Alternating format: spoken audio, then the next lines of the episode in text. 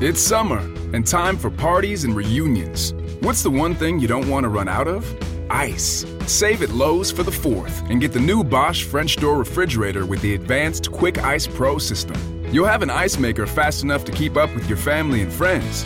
So, whether you're filling a glass or a cooler, you'll always have plenty of freshly filtered ice with Bosch. Shop Lowe's for the values you want on appliances today and every day. US only. Pacundê apresenta Resenha de Boteco.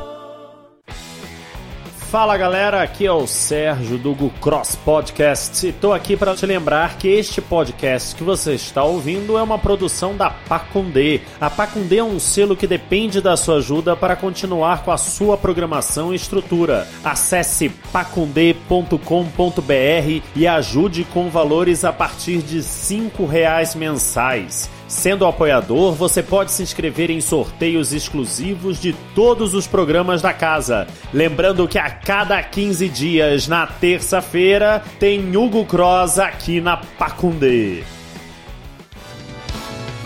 Vinícius. Vinícius. Vinícius de Moraes.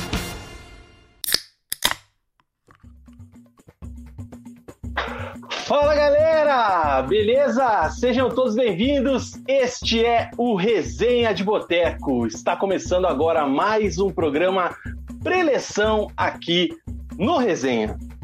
Hoje é dia 19 de abril de 2021, segunda-feira, neste momento, 21 horas e 2 minutos. Estamos iniciando ao vivo mais uma noite de resenha de boteco, mais uma noite de preleção. E graças ao bom Deus temos jogos para comentar, jogos que passaram, jogos que aconteceram, coisas novas aí. E jogos que estão por vir, uma maratona de jogos dos nossos times do Atlético, do Coritiba, do Paraná Clube e por aí vai. Então você que está conosco, muito obrigado desde já por estar aí dedicando parte do seu tempo conosco. Não sei se você está fazendo outra coisa simultaneamente, mas o importante é que está aqui. Então lhe agradeço. E se você já está conosco, deixe o seu like por gentileza, aperta o dedão no like aí por favor. Se você já é inscrito no canal, muito obrigado obrigado. Caso você não seja, inscreva-se. Você não vai perder nada. Muito pelo contrário, ganhará conteúdos semanais aí sobre o nosso futebol e essa resenha maravilhosa ou não toda semana.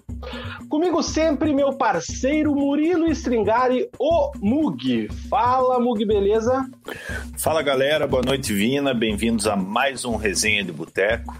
Porra, cara, hoje é dia do índio. Eu ia fazer uma surpresa aqui, mas não, não achei minhas fantasias.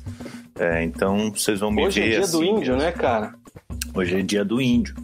É, ia fazer uma Tem que tomar cuidado, né, cara, com essas, essas coisas de, de fantasia aí, porque tem muita gente que acha que pega mal, que é apropriação, apropriação reclama. Só que, né, é bem como você disse, é uma homenagem aí aos, aos povos que habitavam o nosso país antes dos antepassados de Guilherme Moreira adentrarem ao nosso Brasil.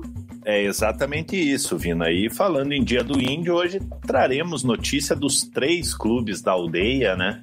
É, rodada cheia, finalmente os três clubes jogando no, no final de semana. Gostei, Gostou gostei dessa... do trocadilho. Do trocadalho. É, Trocadalho então, do Carilho. Então, os três times jogando esse final de semana. O Paraná não jogava fazia um mês.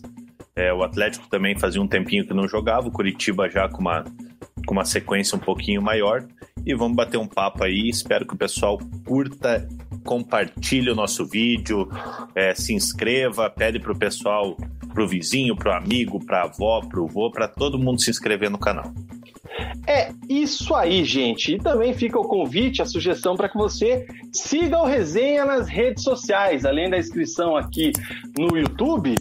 Segue a gente lá no Twitter, volta e meia a gente posta algumas coisas lá também.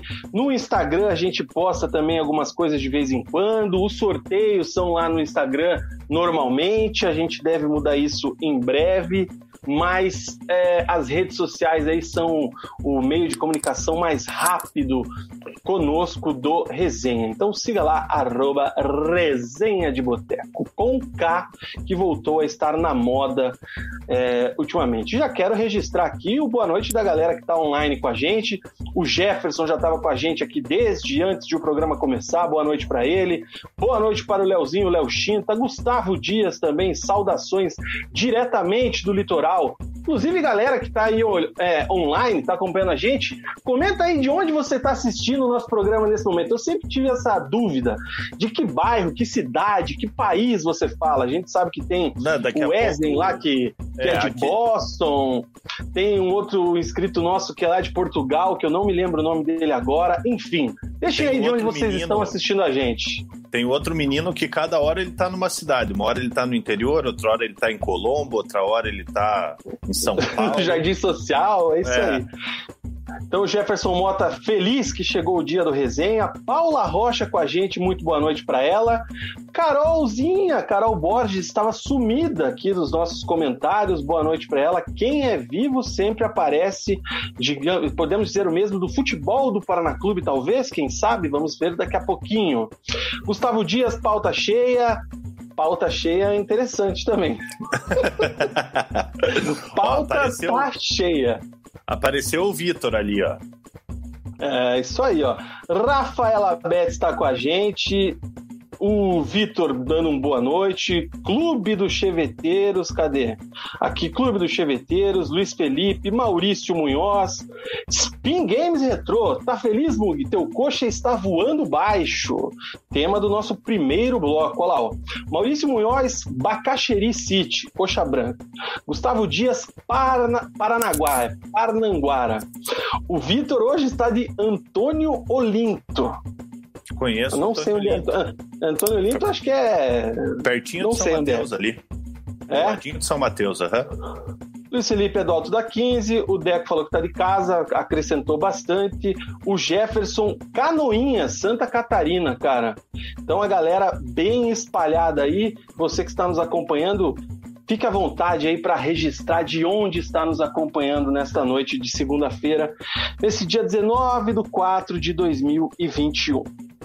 Mugi, a gente tem muita coisa para falar nesse programa, cara. Vamos começar, como sempre, com quem jogou é, por último, é, que foi o Coritiba. Na sequência, a gente tem um bloco do Paraná Clube, né, que também atuou ontem, mas pela manhã, jogo na Vila Capanema. E na sequência, no final do programa, a gente tem um blocaço do Atlético que tomou uma tunda histórica na arena no sábado, mas tem um pré-jogo importantíssimo na Copa Sul-Americana é, nesta terça-feira. Para você que está ao vivo ou está ouvindo a gente durante o dia, é amanhã. É, mas você que vai ouvir depois, assistir depois, provavelmente o jogo já aconteceu e você já saberá o resultado. Mas antes, Mug, antes, nós vamos dar uma atualizada, cara, na tabela do Campeonato Paranaense, cara. Lembra quando a gente fazia o tabelão, quando tinha jogo toda hora, abria o programa fazendo o bom e velho tabelão e tudo mais? Aposta. Dessa vez, quando a gente tem jogos dos três, a gente consegue fazer o nosso tabelão do resenha de boteco no Campeonato Paranaense. Então você que está aí acompanhando agora, percebam que já havíamos encerrado a primeira rodada, né? Essa rodada conseguiu chegar ao fim do, da bagunça do campeonato. Deixa eu tirar só o nome do, do Jefferson ali para não atrapalhar a visualização da galera. Beleza. Eu acho Aí eu que eu tô travado, cara. Então eu te tiro e te coloco de novo aqui, ó. Vamos ver. Aí, Mugi. Aí, tô, agora tô, tô um Mugi, aqui, tem que ver Mugi. na... Tá é. me vendo? Tá na, tá na, tá na TechPix, mas tá, tá que tá. Puta, cara, meu Wi-Fi aqui tá brincadeira, viu? Deixa eu atualizando aqui, então, a classificação enquanto você dá uma agilizada aí, beleza? Beleza. Então vamos lá. O Campeonato Paranaense, então, que já teve a sua primeira rodada encerrada, para a galera ficar todo mundo na mesma página. É, com o jogo de ontem do Paraná Clube, com o jogo do Atlético no sábado, a segunda rodada se encerrou também. Então o Atlético perdeu por 4 a 0 para o Operário no sábado. O Paraná empatou com o Londrina em 1 a 1 Teve também um gigante jogo entre Rio Branco e Cianorte, lá em Campo Largo, né? Estádio Atílio Gionedes. Um belo 0 a 0 então, chegou ao fim a segunda rodada do Campeonato Paranaense também. Então, parabéns, federação, conseguiu encerrar aí duas rodadas top. A terceira rodada não acabou ainda. A terceira rodada acaba na quarta-feira com Paraná e Maringá. Jogo às 11 da manhã de quarta-feira que eu descobri hoje que é feriado. É, a quinta rodada, não a quarta, tem dois jogos para acontecer ainda. O jogo de quarta-feira, Coritiba e Azures, às 17h40 no Couto Pereira. E na quinta-feira tem é, o Atlético, o time de aspirantes, contra o Cascavel CR. Esse jogo é às 16 horas. Então, no final dessa semana, o Campeonato Paranaense, se não acontecer nenhum imprevisto aí de última hora, terá quatro rodadas finalizadas por completo. Aí tem a quinta que ainda falta Paraná e Atlético, ficou para outra semana, e assim vai. E vamos ver como é que a federação vai fazer isso aqui com os jogos desse fim de semana e com essas, esses placares, os times da capital voltando à atividade, é, a gente tem o Cascavel, líder do campeonato, com 13 pontos, o FC Cascavel, em cinco jogos, quatro vitórias e um empate. Quero dizer que fiquei decepcionado com o FC Cascavel, fui assistir o jogo deles na Copa do Brasil contra o Havaí semana passada, esperava que o FC Cascavel fizesse frente para o time do Havaí e o UFC Cascavel foi simplesmente atropelado pelo Havaí na ressacada, inclusive com o gol do Porpetinha Giovanni. Mug, você voltou, tá ouvindo? O que, que você achou? Você viu esse gol do Giovanni, não? Cara, eu vi um belo gol do Giovanni. A minha internet aqui, pelo que eu tô vendo na live, tá travando pra caramba. Eu acho que vou ter que reiniciar o, o modem ali.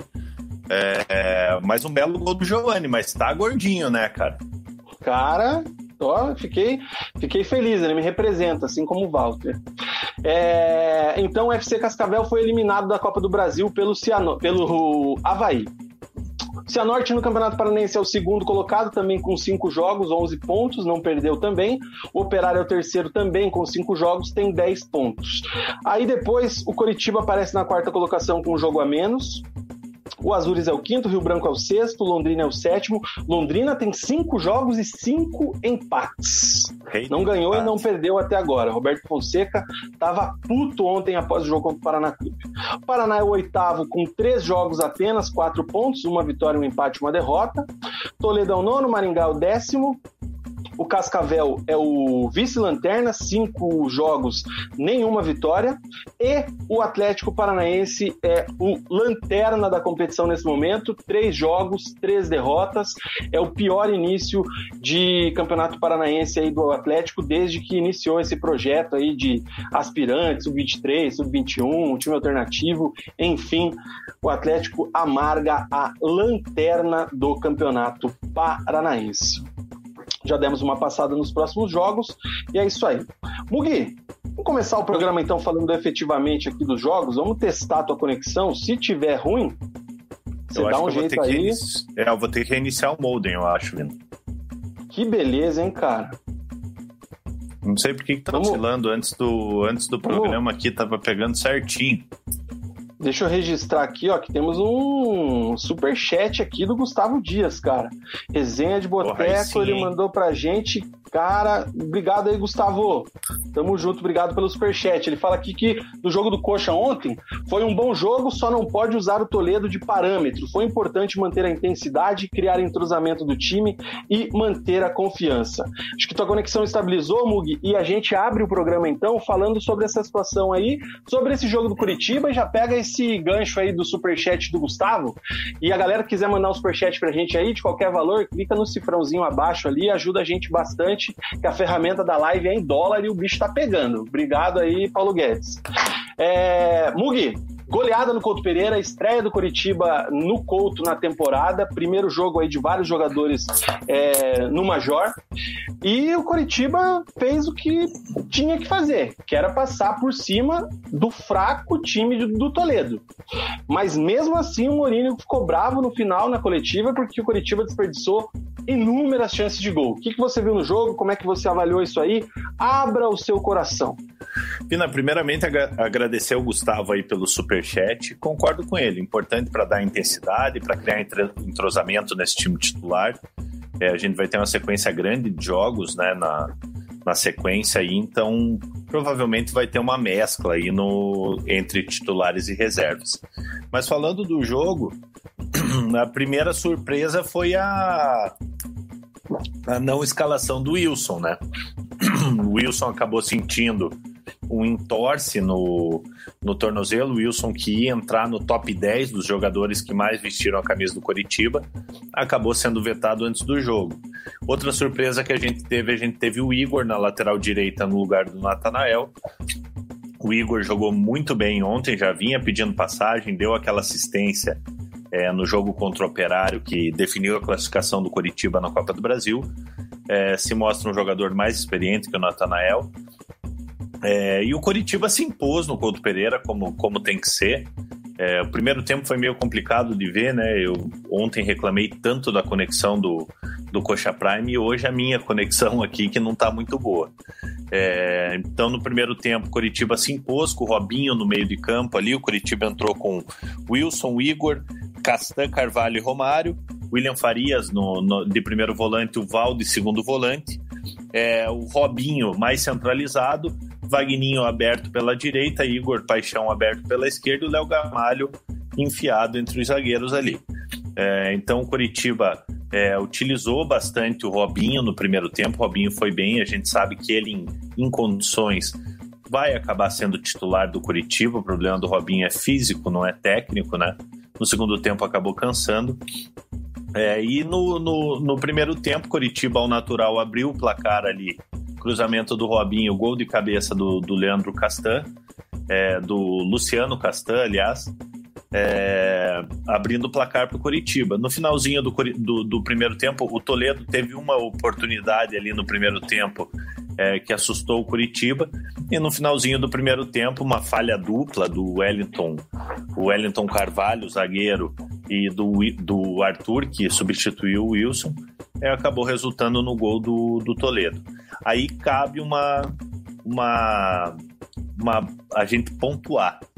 O Wellington Carvalho, quando ele foi contratado, é, ele já foi criticado, já foi criticado a contratação dele, porque ano passado ele não fez um bom campeonato pela Ponte Preta.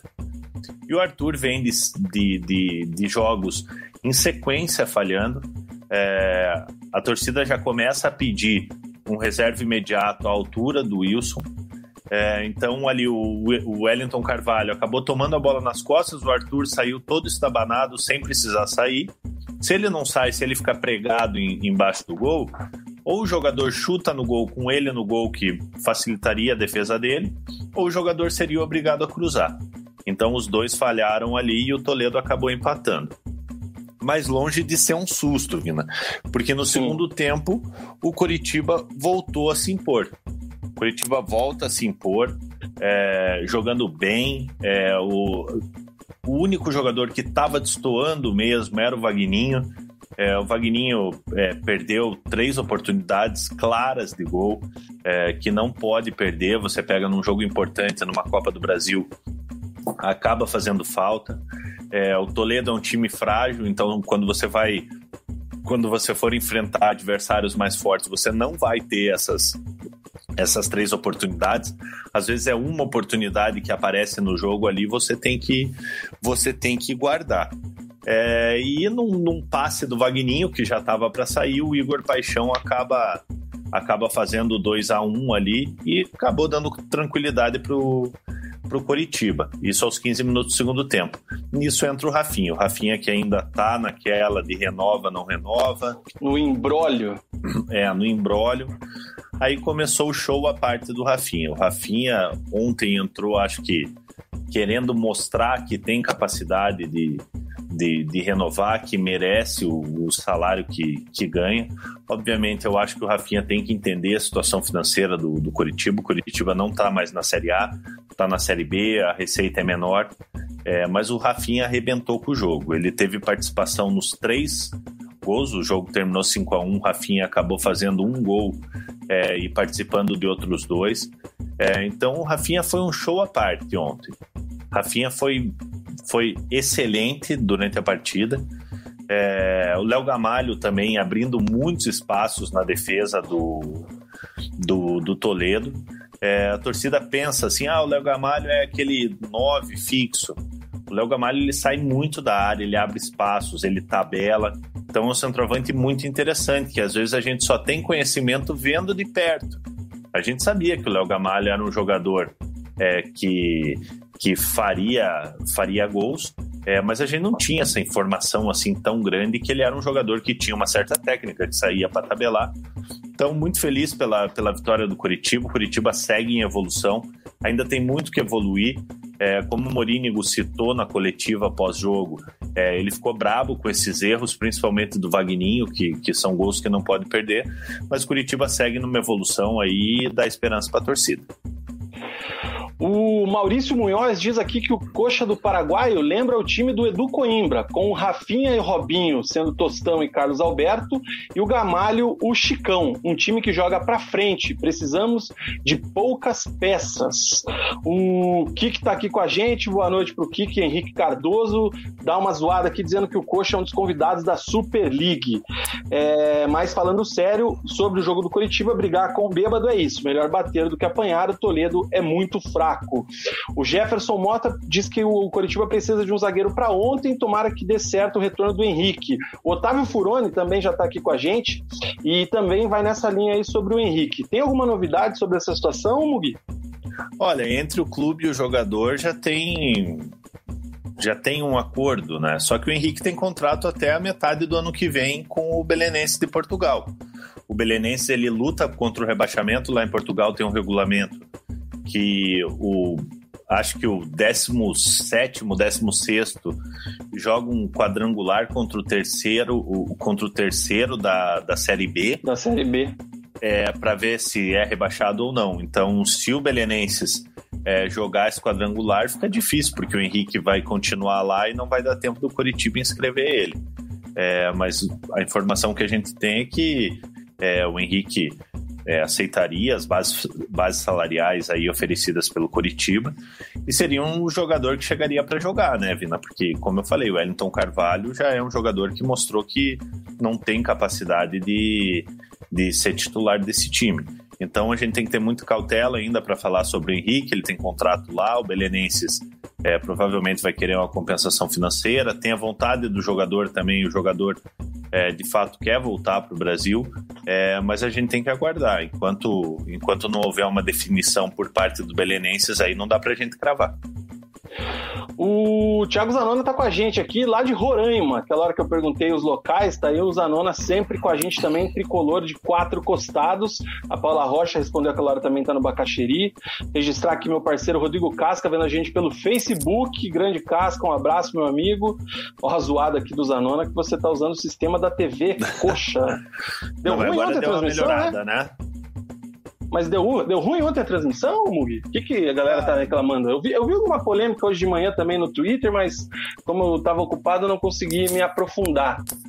É, ontem no, no primeiro tempo foi bem complicado de ver o jogo, cara. É, em alguns momentos não tinha imagem, é, aos 15 minutos eles chamaram um intervalo para ver se solucionavam e o problema persistiu até o final do primeiro tempo, com a imagem travando. É, mas lógico, é uma plataforma nova, né? Então tem ajustes para fazer.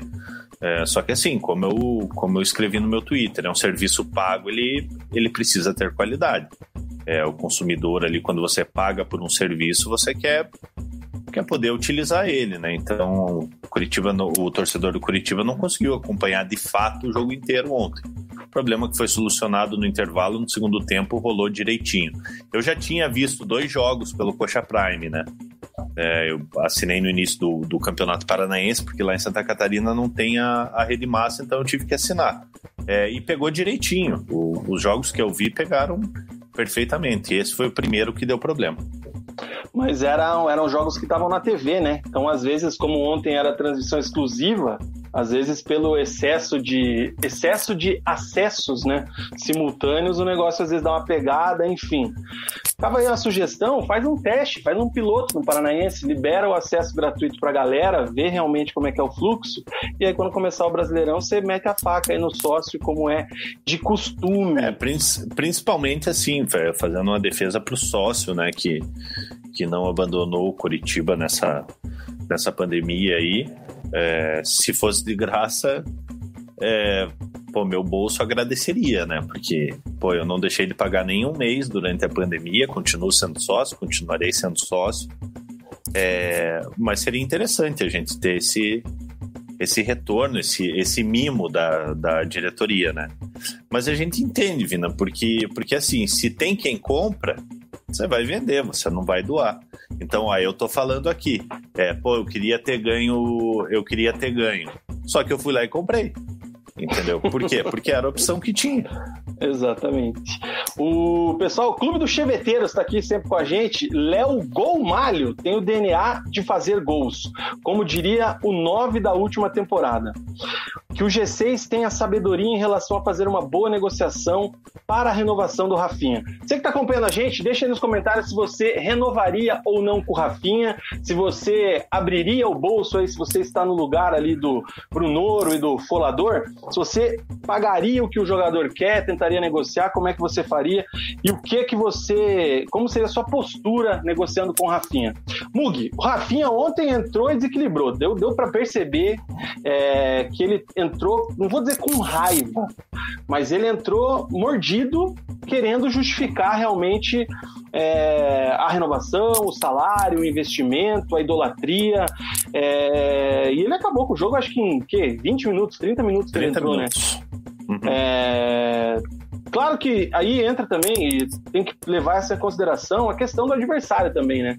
É, aquele último gol ali do Matheus Salles, que ele dá de letrinha e tudo mais tal, é, não sei se ele tem esse espaço na Série B. Acredito que não. Acredito, acredito não, não tem.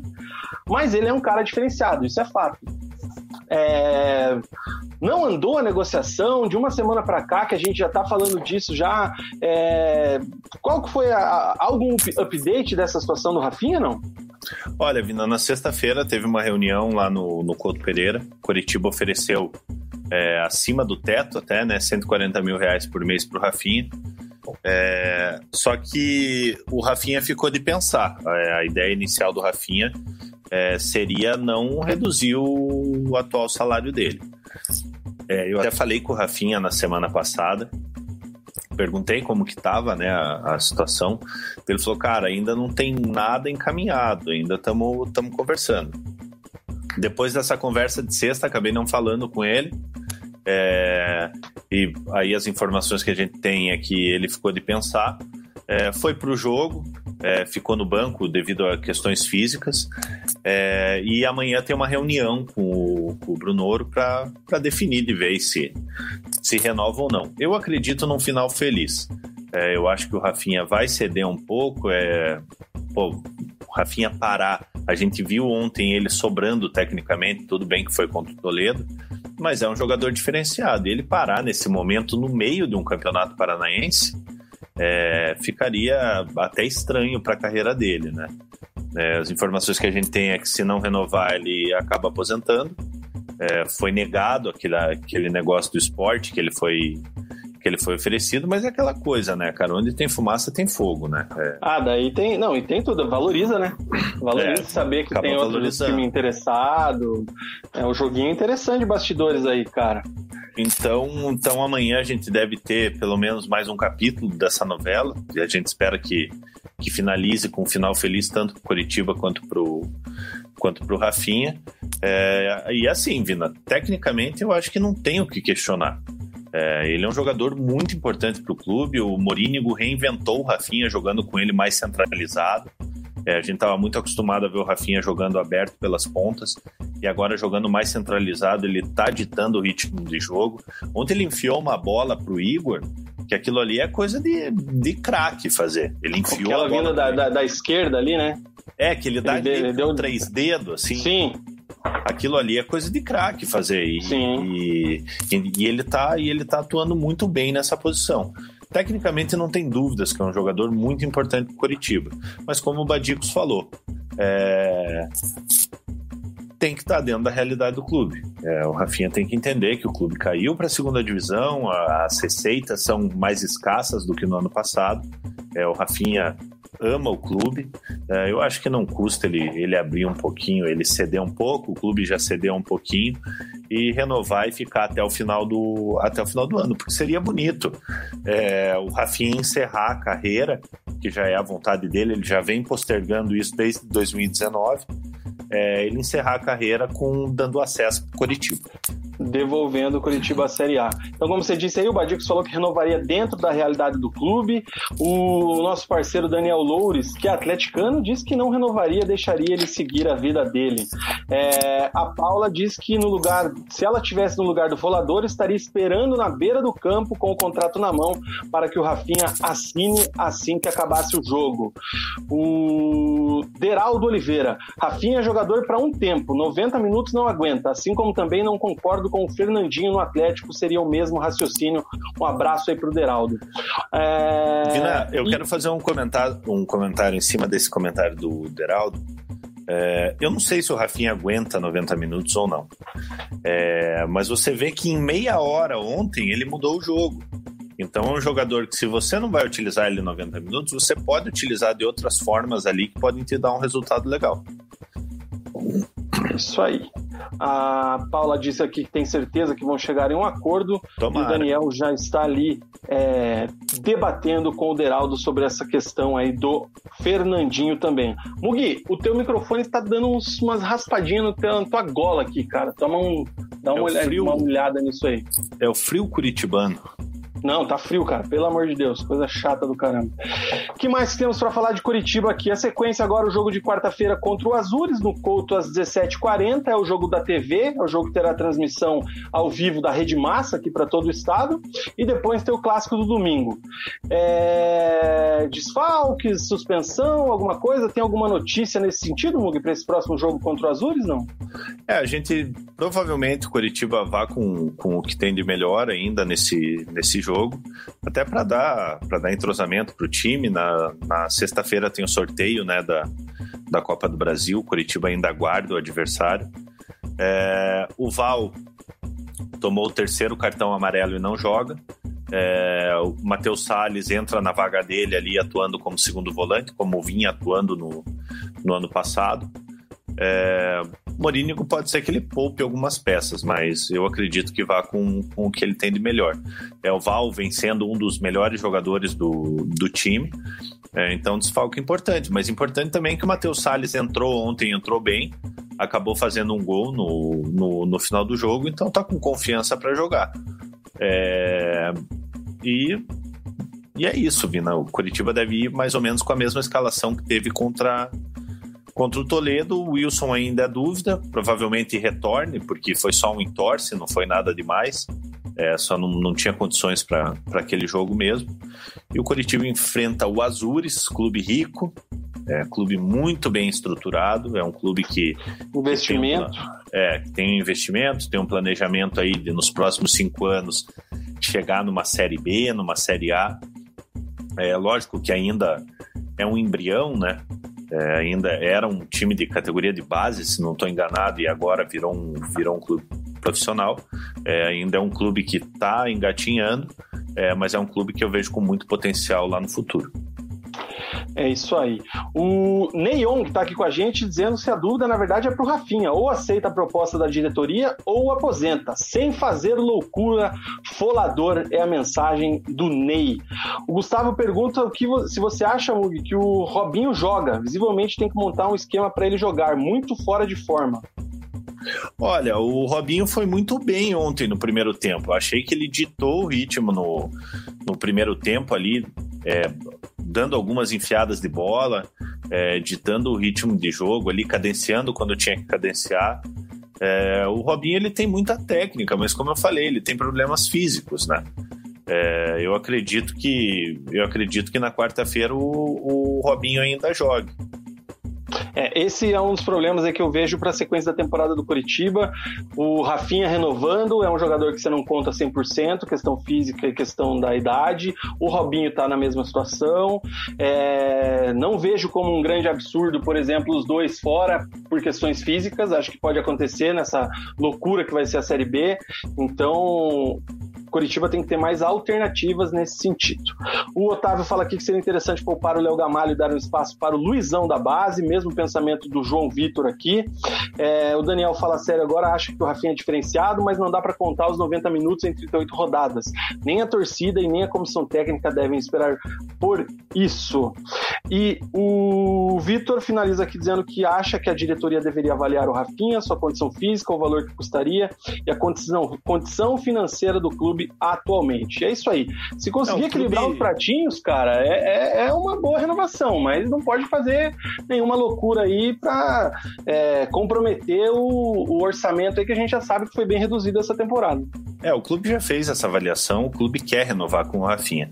É, em relação aos comentários do, do Luizão, é, o Luizão vem ganhando espaço ali nos treinos. É, na semana passada fez dois gols no, no treino. É, é, um artilheiro na base, foi, foi artilheiro, mas o Pablo Tomás também era artilheiro na base, né? A gente vem tendo decepções com ele no, no profissional. O Luizão tá é, roubando essa vaga do Pablo Tomás, né? O Luizão já foi para o banco agora contra contra o Toledo, o Pablo Tomás não chegou nem a ser relacionado. Então acho que aos poucos aí o Luizão vai ter oportunidade, seja entrando no lugar do Léo Gamalho em alguns jogos, é, no decorrer das partidas, é, mas ainda não vejo o Luizão pronto para iniciar os jogos. E daí, dentro disso, cara, até vale para todos os times, né? Na verdade, mais Curitiba e Atlético, que tem mais competições e calendários aí mais extensos, né? O Paraná nem tanto. Mas os times ficaram um mês sem jogar, cara. Eu acho que agora é hora de dar ritmo para esses caras. Eu acho que tem que jogar o máximo de partidas que conseguir. É, a gente vai falar do Atlético daqui a pouco. O Atlético acho que tinha que ter utilizado jogadores contra o Operário sábado, não utilizou ninguém do elenco principal. É, então, a sequência, né? O Curitiba visando uma Copa do Brasil, já tem aí a Série B já daqui a um mês e pouco a Série B pintando, então acho que começa a ter que dar ritmo para esses caras, talvez, deixar para poupar eles na reta final ali do Paranaense, da, da, da, da, fase de pontos corridos, digamos assim, quando já garantiu a classificação entre os oito, daí começa a poupar os caras nesse sentido, mas agora eu acho que o foco principal seria o ritmo de jogo para esses caras aí. É aí. Chegamos ao fim do bloco do Verdão, hein, Mugi? Chegamos ao fim, Vina. Chegamos ao fim. Curitiba e Azures, quarta-feira e final de semana no sábado, clássico contra o Paraná, que é a bola da vez aqui no Resenha. Se tudo der certo, fazer uma live durante a semana ou não, não sei. Fiquem atentos, inscrevam-se no canal e ativem as notificações caso role uma live pré-clássico. Certo? Certinho. Você ouviu o sininho? Cadê aquela tua flauta lá, cara? Tá lá em Mariscal, cara. Deixei lá. Tá louco, hein?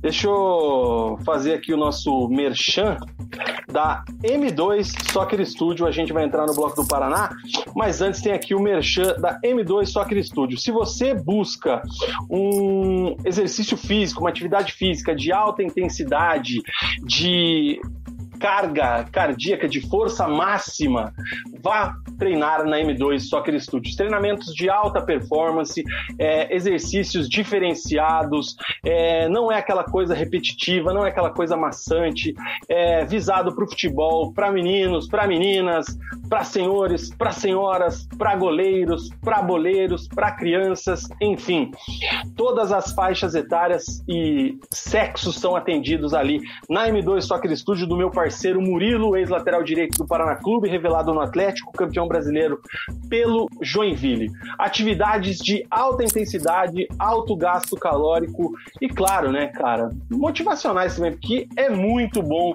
fazer o seu treininho lá na M2 Soccer Studio. Mande um WhatsApp a gente solo experimental DDD 47, atentos aí o DDD 47 99991 4289 99991 4289. Fica aqui em Curitiba na Avenida Manuel Ribas 2658, uns 500 metros antes do portal de Santa Felicidade ali, a caminho do bairro italiano. Você encontra ali a M2 Soccer Studio, que conta com estacionamento próprio, privativo, com segurança, para que você faça os seus treinos. Com relação também aos protocolos preventivos à Covid-19, aulas simultâneas de apenas seis alunos por horário, todos de máscara, todos seguindo as recomendações, toda essa parte de higiene, de tudo está sendo muito bem cumprido e fiscalizado ali pelo pessoal da M2 Soccer Studio.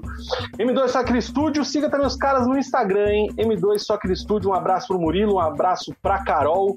E é isso aí. Fora a resenha, né, cara? Que a resenha é o melhor do futebol. E claro, você que é resenhete, Marcando a sola experimental e fechando um dos planos com a M2, tem desconto. Não poderia deixar de faltar um descontinho aí para você. 10% de desconto no pacote de treinos, três vezes por semana M2. Só que estúdio a melhor do Brasil. Certo, Mugi? Certíssimo, Vina. Minha internet aqui voltou a oscilar, cara. Puta que pariu. Que momento, hein, cara? Deixa eu tirar aqui a, a questão. Acho que é porque por causa do vídeo, cara. Ó, agora eu tirei o vídeo e agora tá normal. Né? Não, Fala aqui pra coisa. gente. Pra gente fica normal. É, agora voltou ao normal. É, então, eu acho que talvez seja alguma coisa da, da, da questão da, do compartilhamento de vídeo, alguma coisa assim. Uhum. Enfim. Chega ao fim, então, o nosso querido intervalo comercial e a gente entra no bloco do tricolor da Vila Caparema. Você, torcedor atleticano, aguarde que daqui a pouco falaremos do furacão da Baixada, que vive duas paixões, né? Como diz a música do Boca Louca, né? Toma uma taca no Paranaense, mas entra na Sul-Americana querendo buscar o título. Mas isso é assunto para daqui a pouco. Porque agora a gente fala do Paraná Clube. O Paraná Clube que voltou a campo após um mês né, dessa parada aí de, com relação à questão da Covid-19. É, o Paraná voltou a campo ontem, nesse domingo, na Vila Capanema. O jogo foi pela manhã e não conseguiu vencer o time do Londrina. Ficou num empate em 1 a 1 O time sofreu gol logo no começo de jogo, aos seis minutos, né? O Londrina abre o placar com o Marcelo Freitas, após uma falha do goleiro Renan, quero que o Mundo fale daqui a pouco também como é que ele viu esse lance do gol, como é que ele viu o jogo. É, ainda durante o primeiro tempo, o Renan fica frente a frente com o atacante do Londrina e faz uma falta fora da área, né? Ele era aquele, entre aspas, último homem. Foi expulso o goleiro paranista, o Bruno Grassi fez a sua estreia, mas ficou nisso o primeiro tempo.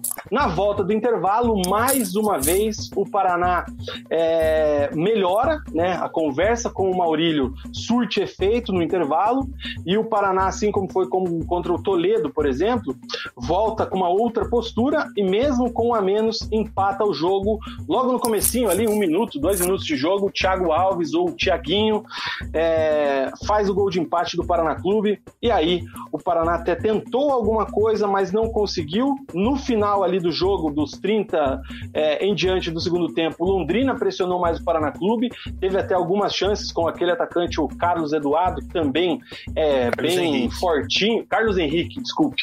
O Carlos Henrique também é bem fortinho, né, Mung? Ele usa ali uma camisa extra G. E o jogo acaba então no empate em 1 a 1 que não deixou nenhum dos treinadores felizes. O Paraná volta a campo com empate e o Londrina, como a gente falou no tabelão no início do programa, também mais um empate, cinco jogos, cinco empates. É, o Paraná tentando, tentando e tentando encontrar um jogo, mas é aquela situação, né, Mugi? É terceiro jogo do Paraná no campeonato, quarto jogo na temporada, não tem nem muito que cobrar é, de um padrão, de um jogo, de um esquema, enfim. Pelo menos voltou a jogar, né? É, e voltou a jogar com o mesmo time que, que entrou em campo há um mês atrás, né, Vina? O Maurílio ele manteve a base, agora ele não vai poder contar com o Anderson Salles, que recebeu uma proposta do futebol do exterior, já se, já se despediu do, do Paraná. É, falando do jogo, eu acho que o 1 a 1 ficou de bom tamanho para o Paraná. Porque você jogar o, o, o, quase a partida inteira ali, o final do primeiro tempo, é, e, e, o segundo tempo inteiro com jogador a menos, goleiro, goleiro expulso, é, eu acho que acabou, acabou saindo de bom tamanho para o Paraná. É, o Londrina, logo no início do jogo, é, pressionando muito o, o Paraná, né? No, no, primeiro ataque ali já conseguiu fazer o gol aos seis minutos, numa falha do Renan Renan foi com a mão, com a mão mole na, na bola, não fechou direito o ângulo.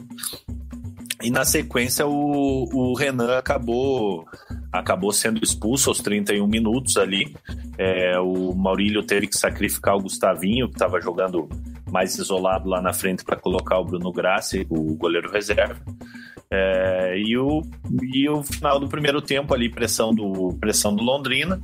É, no começo do segundo tempo, uma alteração muito bem pensada do Maurílio, ele coloca o Elielton, é, que faz uma excelente jogada pelo, pela, pelo lado esquerdo, cruza para o Thiago Alves, que bate é, no cantinho do goleiro Londri, do Londrina e empata. E o Paraná, de fato, evoluiu muito no segundo tempo, mesmo com um jogador a menos. Paraná até os 30 minutos do, do primeiro tempo, como você falou, foi melhor que o Londrina. Só que aí cansou, né? Você, você jogar quase o jogo inteiro com um jogador a menos, é, você sempre vai ter alguém do, do adversário sobrando, é, você vai correr mais que o adversário, você acaba cansando.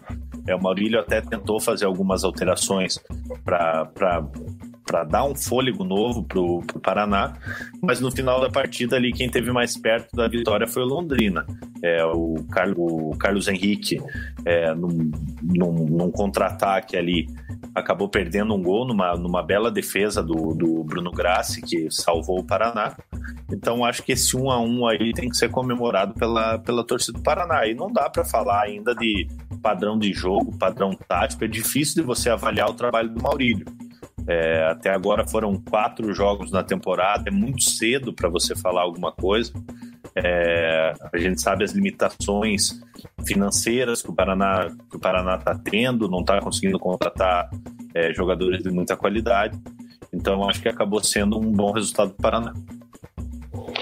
É, também acho, vejo dessa forma, cara. É, até o, o, o, Gustavo manda aqui pra gente, né? Tem que explicar no bloco do Paraná como que o time melhorou com a menos, que fase, que realmente é estranho, né, cara? Porque é, na teoria você deixa mais espaço pro seu adversário aproveitar e construir as jogadas, né? Mas ao mesmo tempo, às vezes também o adversário pode dar uma esperada, querer armar um contra-ataque, dar o campo pro Paraná. É, e, e eu não vou dizer assim a sorte, mas a, o que aconteceu no jogo foi que o Paraná já fez gol logo de cara, né? E aí já muda o jogo, motiva um pouco. É... Mas é o que você disse, a gente não consegue ainda avaliar muito essa questão de, de padrão de jogo, forma como o time joga, como o Maurílio tá querendo, porque além de tudo, além de pouco tempo de trabalho, a gente lembra que o Paraná, durante esse período, fez mais treinos home office aí do que qualquer outro time. É... Teve o lance da expulsão, né? Então, se você quer avaliar o padrão tático do time do Paraná Clube, você vai avaliar 30 minutos de jogo, que foi até a expulsão do Renan, né? Então, o que a gente pode ver é a questão da vontade dos jogadores, a questão da determinação, a, a questão é, do empenho dentro de campo, da luta, mas é, aquela coisa, tem que dar mais tempo ao, ao Maurílio nesse sentido, para a gente começar realmente a exigir. É, e aquela coisa que eu venho falando há, há, muito tempo aqui, já desde que o Paraná caiu para a Série C, né? Qual que vai ser a nossa régua é, de jogador do Paraná? O que, que a gente espera que os caras façam, né? É, o que, que a gente vai esperar, por exemplo, do, do, do o Thiago Alves a gente já conhece, mas de outros jogadores, pô, o que, que eu posso esperar do, sei lá, do Jailson? O que eu posso esperar de outros jogadores? É complicado. O nível, o nível dos caras é.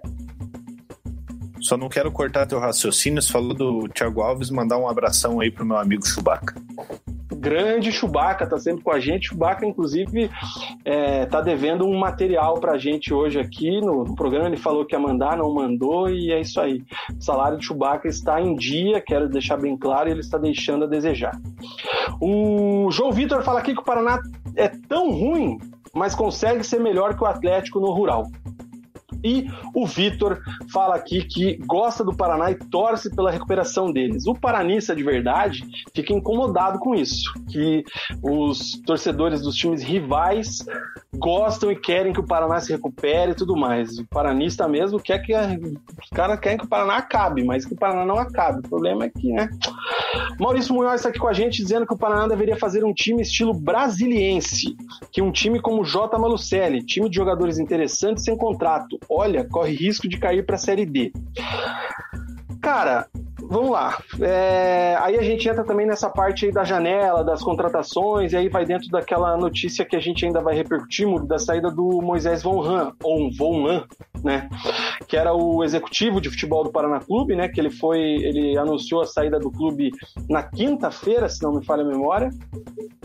Ou foi quarta? Quinta. Foi quarta? Quinta-feira. Quarta? Foi quinta, isso. Foi quinta-feira. Foi quinta. quinta. É... Depois aí de pouco mais de dois meses de trabalho, né? Ele havia chego aí para formular o time, é... tentar salvar um pouco ali no final da Série B, mas já não tinha muito o que fazer, né? e também é, preparar esse ano de 2021 aí para essa volta na Série C e com dois meses de trabalho o Moisés Von Ran já se despediu do clube. Ele enviou aí uma nota para a imprensa é, dizendo que foi passado para ele que o, a folha salarial do Paraná Clube nesse ano deveria ser de 190 mil mês e que agora ela teria que ser recalculada para, paz, meus senhores, BW, 100 mil reais por mês a folha salarial do Paraná Clube, é a meta nesse momento. E ele pegou e achou que não tinha condição de fazer um trabalho dessa forma. É, também tem a informação de um investimento, de um investidor aí que ia injetar no futebol do Paraná Clube 1 milhão e 400 mil. Até o MUG tem mais informações sobre esse investidor, daí a hora que é, eu abrir para você essa parte, que você pode trazer.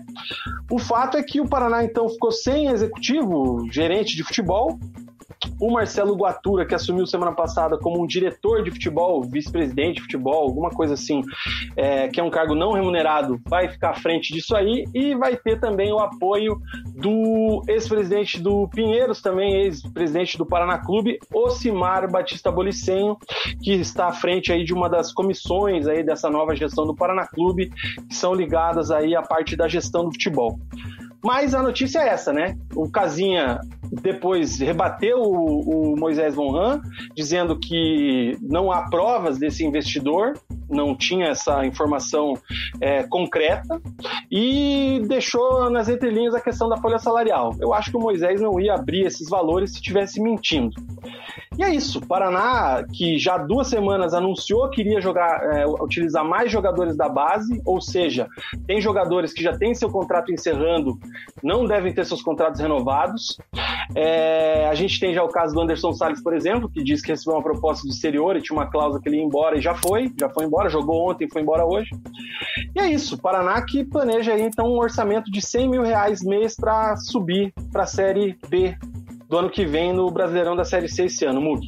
Quiser completar a sua questão do investidor e da tua opinião, fica à vontade. É, o investidor seria o Marcelo Medeiros, né? Marcelo Medeiros, ele é empresário do Eder Ciola, que jogou no Paraná, é empresário do, do Paranhos, é, que acabou, acabou de renovar com, com o Paraná Clube, lateral direito, né? É, e ele também é conselheiro do clube, né?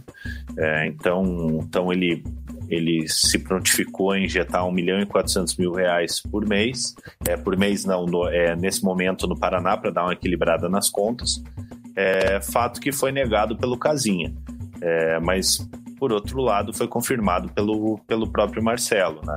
Moisés. É, é, não, pelo próprio Marcelo. Marcelo ah, pelo Marcelo foi, também.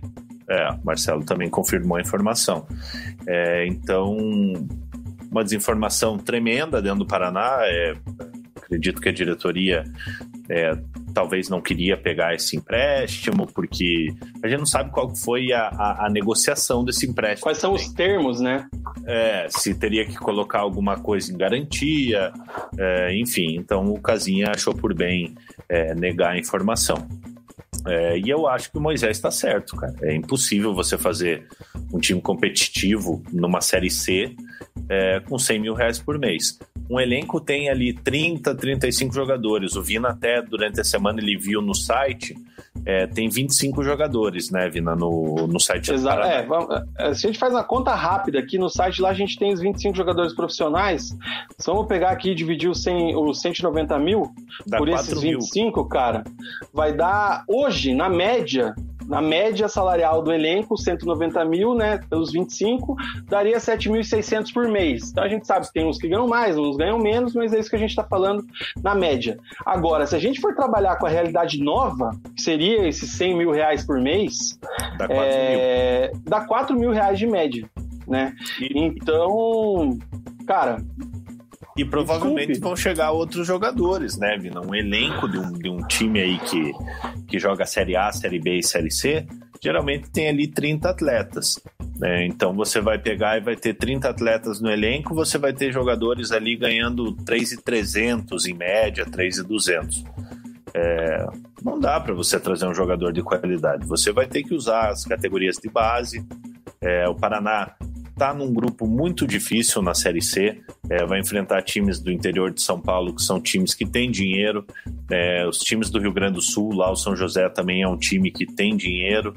É, o próprio Criciúma, que passa por dificuldades financeiras, mas é um time tradicional.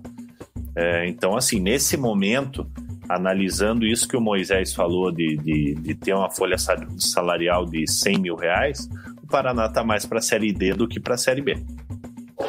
É, até no, no Twitter durante a semana eu fiz um questionamento com relação a isso, porque eu achei um absurdo, né? O, a gente tá falando aqui, claro que hoje é uma realidade totalmente diferente, né? Mas você compara. O Rafinha não tá querendo aceitar uma proposta de 140 mil mês, né? O, o Paraná quer pagar a folha inteira com 100 mil. Então, assim, olha Olha a diferença. A gente sabe, até semana passada o Trieste deu uma zoada no Paraná, né?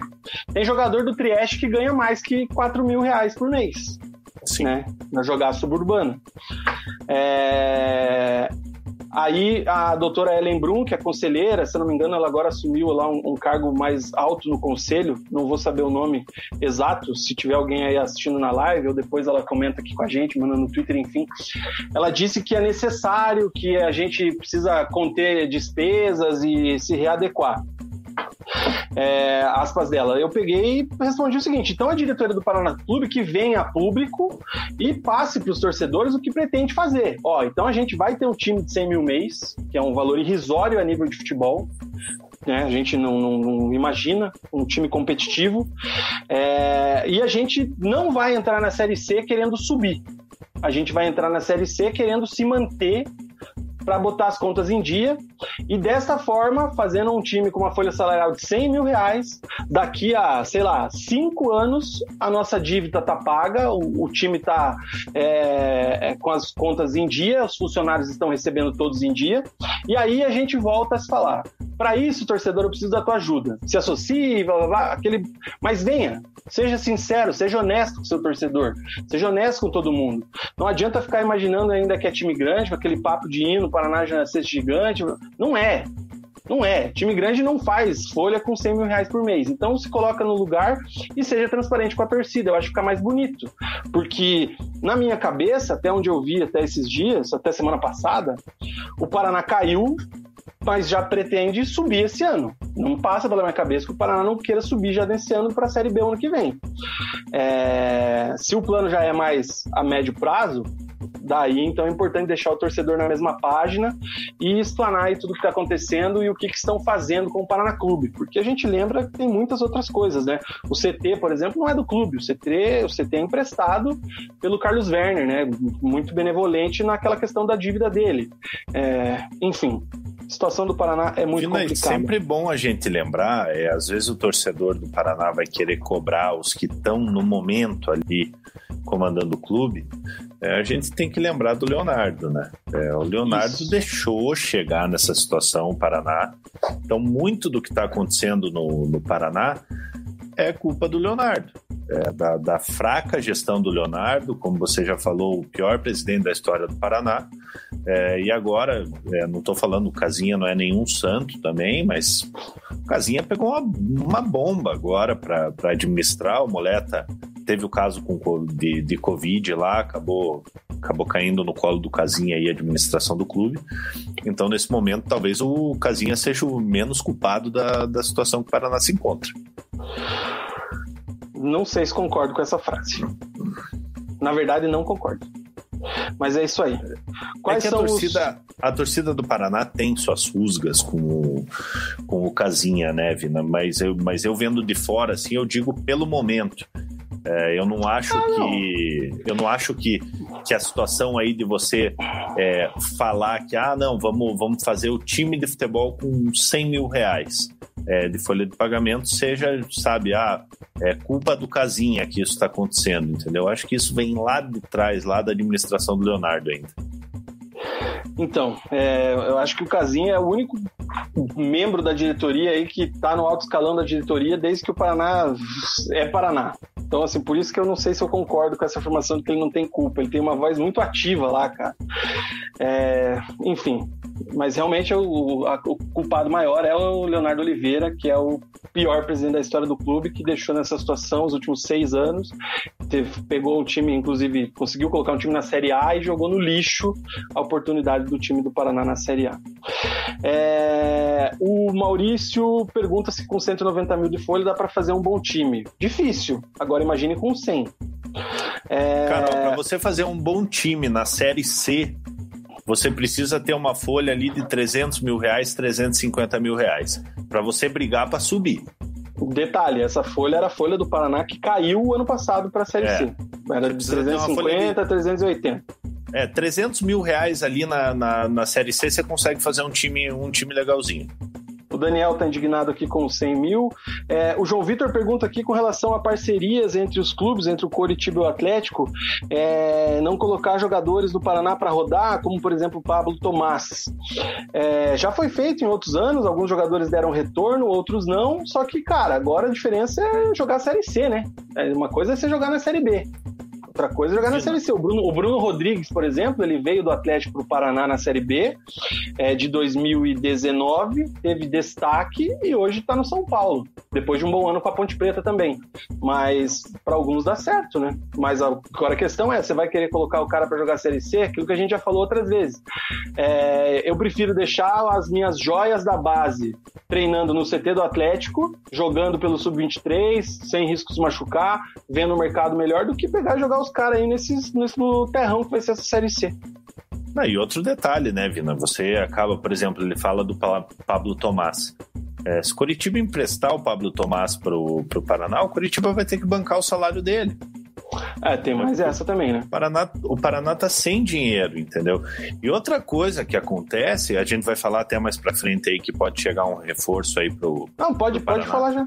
É, o Paraná está negociando, já está praticamente tudo certo com o Adriano, volante do Atlético Mineiro. É um jogador jovem, de 21 anos, é, fez sua estreia no profissional no, no, ano passado, se não me engano, depois já caiu para o time de transição do Atlético Mineiro, que seria o Sub-23. No ano passado foi emprestado para o Criciúma, é, fez apenas três jogos pelo Criciúma. Então, um jogador jovem, que a gente tem poucas informações, ele fez as, as categorias de base ali quase toda no, no Atlético Goianiense antes de se transferir para o Atlético Mineiro. É, então é um jogador que pode surgir aí no, no Paraná e muito provavelmente com o Atlético Mineiro bancando 100% do salário. Uh, o Vitor fala aqui que acha triste essa situação, ter que usar mais a base, não ter dinheiro para contratar. O Gustavo acrescenta aqui que, para ter noção, hoje o Bernardo, né, que é aquele que jogou no Vasco, é, ganha 10 mil no Rio Branco, aqui em Paranaguá. É, daí, claro, deve ter jogador do Rio Branco que ganha bem menos que isso, mas é um, é um jogador aí que não cabe hoje, por exemplo, no Paraná Clube. É, Henrique Ventura. Óbvio que pretender subir todo mundo pretende, mas está nítido que a realidade agora é evitar piorar a situação. O que está sendo feito hoje por emergência tinha que ter sido feito em 2018 por prudência. E aí ele completa embaixo dizendo que a briga do Paraná hoje na C é para não ficar atrás do Figueirense, Criciúma, Oeste e Botafogo de Ribeirão Preto, com o agravante que os três últimos têm dinheiro para recuperar o time durante o ano. Ai, cara, o que, que eu vou dizer para você? Eu não, tem não time concordo com ma, e mais qualidade. O próprio Figueirense está numa crise financeira absurda lá. É, mas, mas, vem contratando alguns jogadores. Contratou o Eli Sol, que era atacante do Curitiba, por mais que seja um jogador que não me agradava, mas talvez para uma Série C sirva. É, então é muito complicado aí o, o, grupo do Paraná. O objetivo final do Paraná, assim como eu falo é, do, do, do Coritiba, é, o objetivo final é lá no final do ano. É você subir de divisão para você ter um fôlego financeiro. É, agora, se, se acontecer um desastre, que já foi um desastre o Paraná ter caído da Série B para para a Série C foi um desastre anunciado, na verdade, né? Que já vinha anos aí que a gente falava, cara, o Paraná daqui a pouco vai, vai acontecer alguma besteira, né? É, então acabou acontecendo. Você imagine o vexame que seria o Paraná caindo para uma, uma Série D.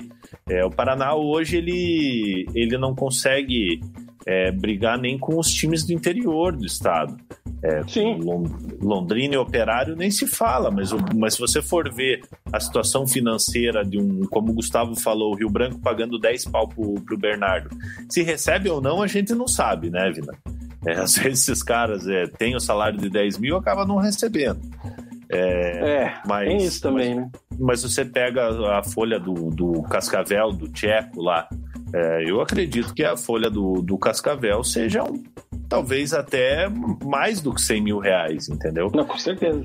Então o, o, o Paraná tem que tomar muito cuidado porque o Paraná está perdendo relevância até no estado, infelizmente. Thiago Zanona diz aqui que a culpa é dele, sofazeiro. Todos os jogos do Paraná ele assiste no sofá. Realmente a culpa é de Thiago Zanona.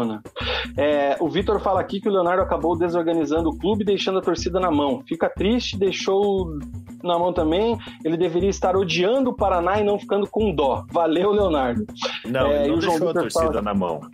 Ele, a torcida organizada ele não deixou na mão. A torcida organizada sempre foi sempre foi é. conivente com, com, o trabalho dele. Tem, tem, tem separação, né? Tem a torcida e tem a organizada. A é. organizada fez parte disso.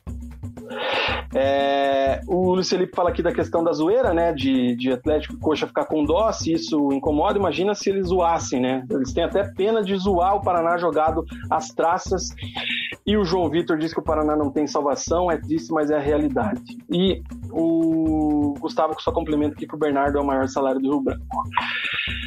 É, cara, o que me incomoda um pouco também é um, um conformismo aí dessa galera envolvida ali na, na diretoria, conselhos, enfim. Eu, às vezes eu vejo que eu sou um dos que eu converso, né? Que eu também não sou muito adepto a esses grupos grandes de torcedores do Paraná Clube. Sou um dos do que pouco que tá puto. Porque eu vejo a galera tipo, ah, beleza, não, é preciso, vamos lá. Ah, porra, preciso caralho, velho. Essa que é a verdade. É que eu acho assim, cara, tem gente dentro do Paraná que não consegue mais ver luz no, no, no fim do túnel, entendeu? É. É, o Paraná chegou numa situação aí que é, que é complicado de sair, cara. É, mas assim, cara, eu é, tirando o clubismo de lado e tal, todo mundo aqui sabe que sou torcedor do Curitiba, seria inter interessante que o Paraná voltasse a ser uma, uma força no estado. O campeonato paranaense fica mais atrativo, fica mais legal de você ver. Você vê o Paraná brigando ali para subir numa, numa, numa Série B, subir para a Série A não fazer o vexame que fez em 2018, né? É, ali em 2018 ali começou a derrocada do, do de fato do, do Paraná, né? É, erro atrás de erro. É, então a gente torce aí, por exemplo, a gente pega é, você tem um operário forte, você tem um Londrina forte, isso aí valoriza muito o futebol do estado. Fato. Fernando Roberto pergunta quem tem mais rejeição, Carol Conká ou Casinha? Depende da ala que você quer saber, cara. Mas, enfim, a Carol Conká tem uma rejeição grande aí. Inclusive, vai ter o documentário. E o João fala aqui que a salvação do Paraná Clube é montar um time de base, depois ir recuperando o CNPJ, o saldo da pessoa física, caso contrário, vai falir. É o que eu falei. Chega assim pra torcida e fala: galera, a gente não vai contratar ninguém. Cara, o Paraná contratou 20 e poucos jogadores agora. Não contrata ninguém. Pega e sobe lá 20 caras da base e fala assim: ó, galera, nós vamos pagar o que os caras já têm contrato. A piazada aqui tem contrato de 2, 3 anos, vendo aqui 2, 3 mil e olhe lá. É esses caras que vão jogar. Se perder e dar merda, não tem problema, mas a gente vai pagar as contas em dia para lá na frente a gente recuperar alguém. Tem dois, três bons nomes aqui, tem jogador que a gente pode recuperar um, um valor financeiro lá na frente, mas é isso. Não, não, não é isso que é feito. Aí você pega um exemplo, eu achei que um cara ia ser titular absoluto desse time aí, e eu não vi ele jogando, que é o Gabriel Pires. O que aconteceu com o Gabriel Pires? Ele tá machucado. Eu, que, tá. eu, eu não vi nada de lesão dele. Se ele tá, daí eu tô desinformado então. Mas é um cara que teria mercado, um cara que já jogou aí no Atlético Mineiro, tudo bem que não foi utilizado, jogou ano passado, mas é um cara que não aparece. O Thiago Alves virou titular esses dias. Lucas Senna é um bom nome da base, joga pouco. Enfim. O maior problema é que tem jogador, é, é que jogador que quer vir pro Paraná. Entendeu? Vê o Paraná na, acabou de cair para a terceira divisão. É, o jogador se conversa, como eu já falei, vê notícia, daí o cara pega, abre lá o Globo.com, Ah, é, o Paraná me fez uma proposta. Vou ver umas notícias aqui do Paraná. Ah, o Paraná pretende, pretende ter uma folha salarial de 100 mil reais. Meu, o cara prefere ir jogar no São José de Porto Alegre do que vir jogar aqui, cara. Ah, é. O Ventura aqui tá dizendo que tá puto também, mas é um passo de cada vez, que é o time quer, quer ver o time no topo de novo um dia, que as filhas dele têm um time para torcer, mas hoje não dá para piorar ainda mais a situação. E embaixo ele diz que isso que eu disse, isso que você falou não é conformismo? Mas concordo, o caminho é mandar a real. Acho que a ideia é ser essa. Acho. Então, é, é, não é conformismo a partir do momento que você tem uma estratégia, a partir do momento que você faz uma coisa planejando chegar em outra. Mas abra isso, né? Seja sincero com a galera. Enfim, chega de Paraná Clube, vamos tem falar um comentário do, do Kik aqui que é interessante também, Vina. Cardoso, se o Paraná não se profissionalizar de verdade, a coisa vai ficar mais feia. Tem que assumir a condição atual e parar de fazer vaquinha para mecenas. E o plano é de longo prazo. E diria mais, que administrador profissional viria para o Paraná Clube. Bem lembrado. Isso cabe tanto para jogador quanto para um administrador, quanto para um investidor. Porque você fala de, de investidor, é, a gente está falando de investimento. Você quer tirar esse investimento. Você quer retorno. É, você quer retorno, você não está doando dinheiro para o clube. É, então o cara pega e vê a situação do Paraná, o Paraná não tem o que dar de garantia, é, então às vezes é fundo perdido. Você vai colocar o dinheiro lá, você sabe que não vai receber. É aquela coisa, você vai colocar dinheiro bom em coisa ruim. Será que a conta fecha? Não fecha. Você vai comprar Enfim, uma areia. Putz, que bom, hein? Chega ao fim o bloco do Paraná Clube, a gente encerra por aqui o bloco do Tricolor e vamos começar agora falando da mecânica moleta. Você que busca uma mecânica de confiança, credibilidade, alguém aí que queira, é, que você queira realmente saber o que acontece com o seu carro e fazer o conserto que ele precisa, busque aí a mecânica moleta, manutenção preventiva e corretiva, inspeção veicular, diagnóstico de injeção através do osciloscópio. Tudo na mecânica moleta, DDD 41 987580917, 41 987580917, Rua Paranavaí, 2931 Atuba, Pinhais. No final da integração ali na fronteira de Curitiba com Pinhais, na segunda esquerda você chega na Mecânica Moleta. Mande um ato lá pro Moletinha, agende um horário com ele, já faça o questionamento do que teu carro tem e que não tem, que ele vai saber te ajudar por ali. Então fica aí, siga lá no Instagram também, Mecânica Moleta com dois T junto, sempre bom lembrar. é, esses dois Foi muito. Você gosta? Eu, eu, não. Você gosta, né, cara? Eu não tenho maturidade. Vina, você foi lançado a candidato a presidente do Paraná Clube, cara. Olha, cara, não vou falar nada. Deixa pra lá. é... Bloco do Furaca, hein, cara? Bloco do Furacão. Furacão da Arena da Baixada. O Rubro Negro é... A gente queria falar só de Sul-Americana, campeonato que o Atlético entra buscando o bicampeonato, o Atlético busca aí, é, se firmar mais uma vez no cenário internacional e também, em consequência, o cenário nacional. Mas a gente antes precisa falar do que, Do que aconteceu no fim de semana, que foi a maior goleada da história da Arena da Baixada, sofrida pelo Atlético Paranaense. O Atlético sofreu é, uma goleada de 4 a 0 para o Operário. Eu tenho aqui os. Nós temos os vídeos dos gols, os melhores momentos da partida, até com áudio da arena. Cara. Deixa eu até tirar aqui, ó. Deixa eu voltar aqui para começar lá realmente na velocidade certa. É... O Atlético recebeu Olha então o Operário. o Atlético recebeu o Operário na, no sábado na Arena da Baixada, também o seu retorno aí voltando é, do Campeonato Paranaense. É, olha o Matheus Anjos armando ali na frente, cara. E aí o Atlético até no primeiro tempo é, conseguiu não tomar um gol, mas foi engolido pelo Operário. A gente vê que o goleiro Bento fez boas defesas no primeiro tempo. O Operário chegou é, com muita intensidade nesse jogo, né, nesse primeiro tempo, mas não conseguiu converter em gols. É, o Matheus Costa até sai bem puto ali no intervalo, dá para perceber nas imagens ali ele insatisfeito. É, o Lazzaroni, o pequeno Lazzaroni, né, o Lazzaroni Júnior, ele não consegue arrumar esse time do Atlético no intervalo e por consequência, olha lá, mais um milagre do Bento. E daí por consequência já o, o Matheus Costa consegue ajudar a, o Operário a chegar às finalizações, o Operário faz 4 a 0 ao. Olha lá o Matheus Puto lá, que acabou o primeiro tempo no 0 a 0 e já na segunda etapa o Operário tá vai para cima e consegue. Cara, eu não ia falar nada, mas já que você falou, Matheus.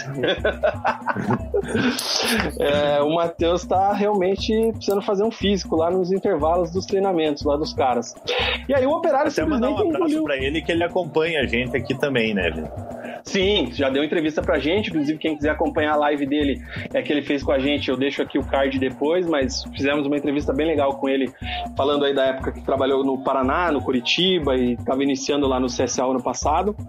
É, o fato é que daí o Atlético realmente não conseguiu jogar no segundo tempo e o Operário, com um time titular, o time principal, um time que já vem sendo trabalhado já desde o ano passado, da temporada passada, atropelou o Atlético 4 a 0 ao natural e é um absurdo ver é, a forma como o Atlético jogou nesse segundo tempo, os gols que ele tomou. Eu vou colocar em tela cheia aqui pra gente analisar bem aqui os detalhes, porque foi feio, hein, Mugo?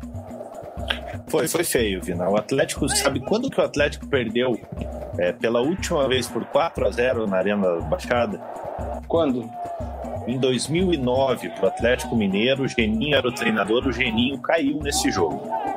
É, obviamente, a gente tem aí o, o fator de ser o time de aspirantes do Atlético, mas são jogadores que estão representando representando o clube. Então, o Campeonato Paranaense é um campeonato profissional. Então, é, a gente é a opção do Atlético de utilizar os meninos aí de, do, do Sub-23, mas é o time profissional do Atlético, então entra para, para as estatísticas, né?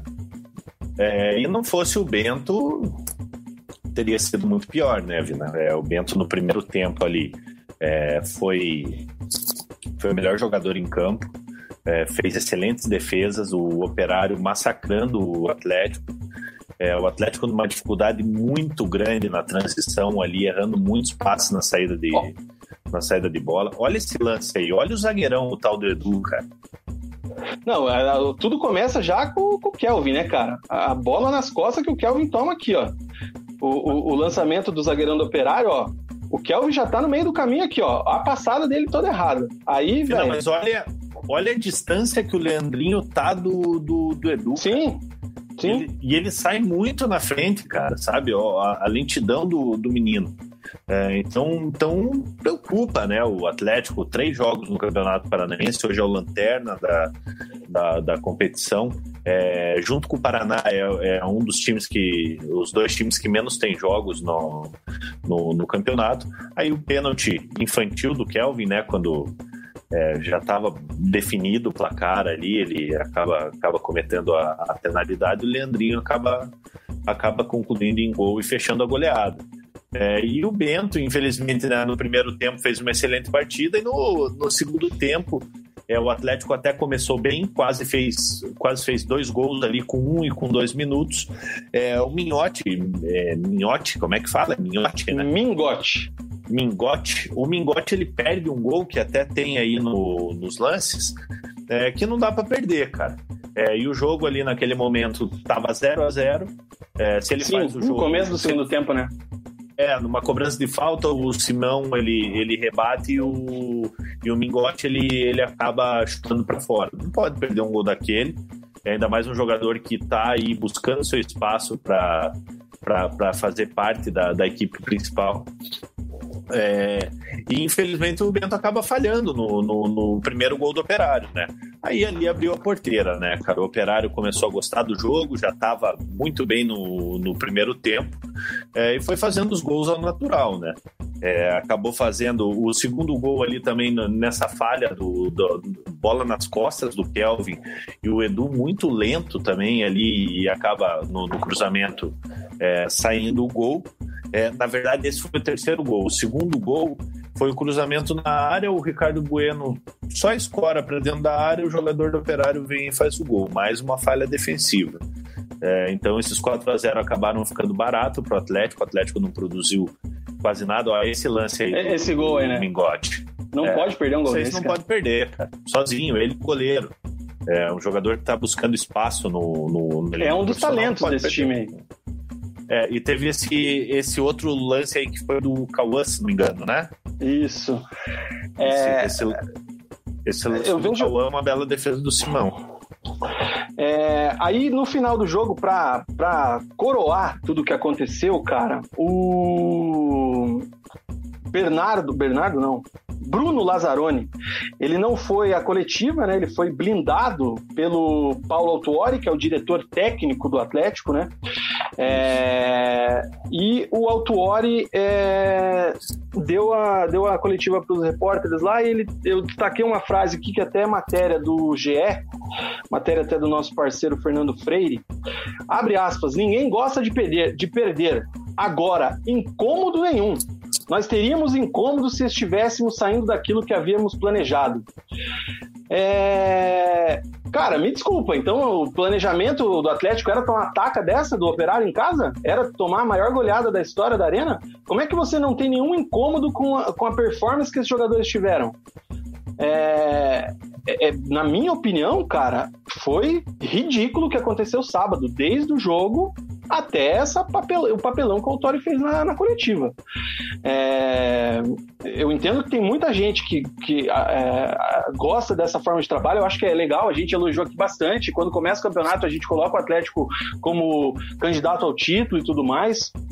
É, até daí já fiquei fazendo a minha reflexão, porra, será que a gente não força muito já colocar o Atlético como candidato ao título antes do campeonato começar, né? E todo ano meio que começa tropeçando e tal. É, mas não, acredito, acho que tá, tá, certo isso que eles fazem de colocar o Sub-23, de dar, dar chance para os meninos jogar, é, focar realmente nas principais competições.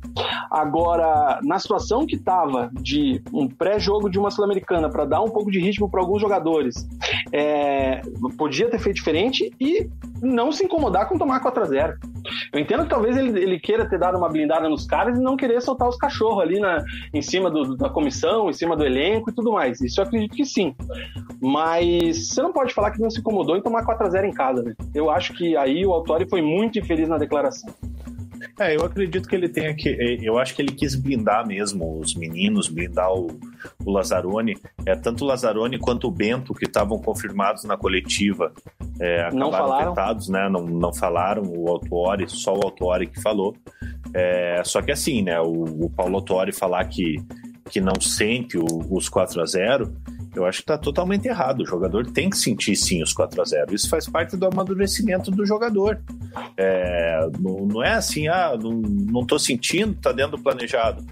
É, o planejamento do Atlético não era ter perdido três jogos é, nas três, nos três primeiros jogos do, do Campeonato Paranaense. É, então o Paulo Autuori, eu não sei, às vezes estava de cabeça quente ali no, no pós-jogo, tentando defender seus jogadores, tentando defender o Lazaro. As coletivas deles são legal, cara.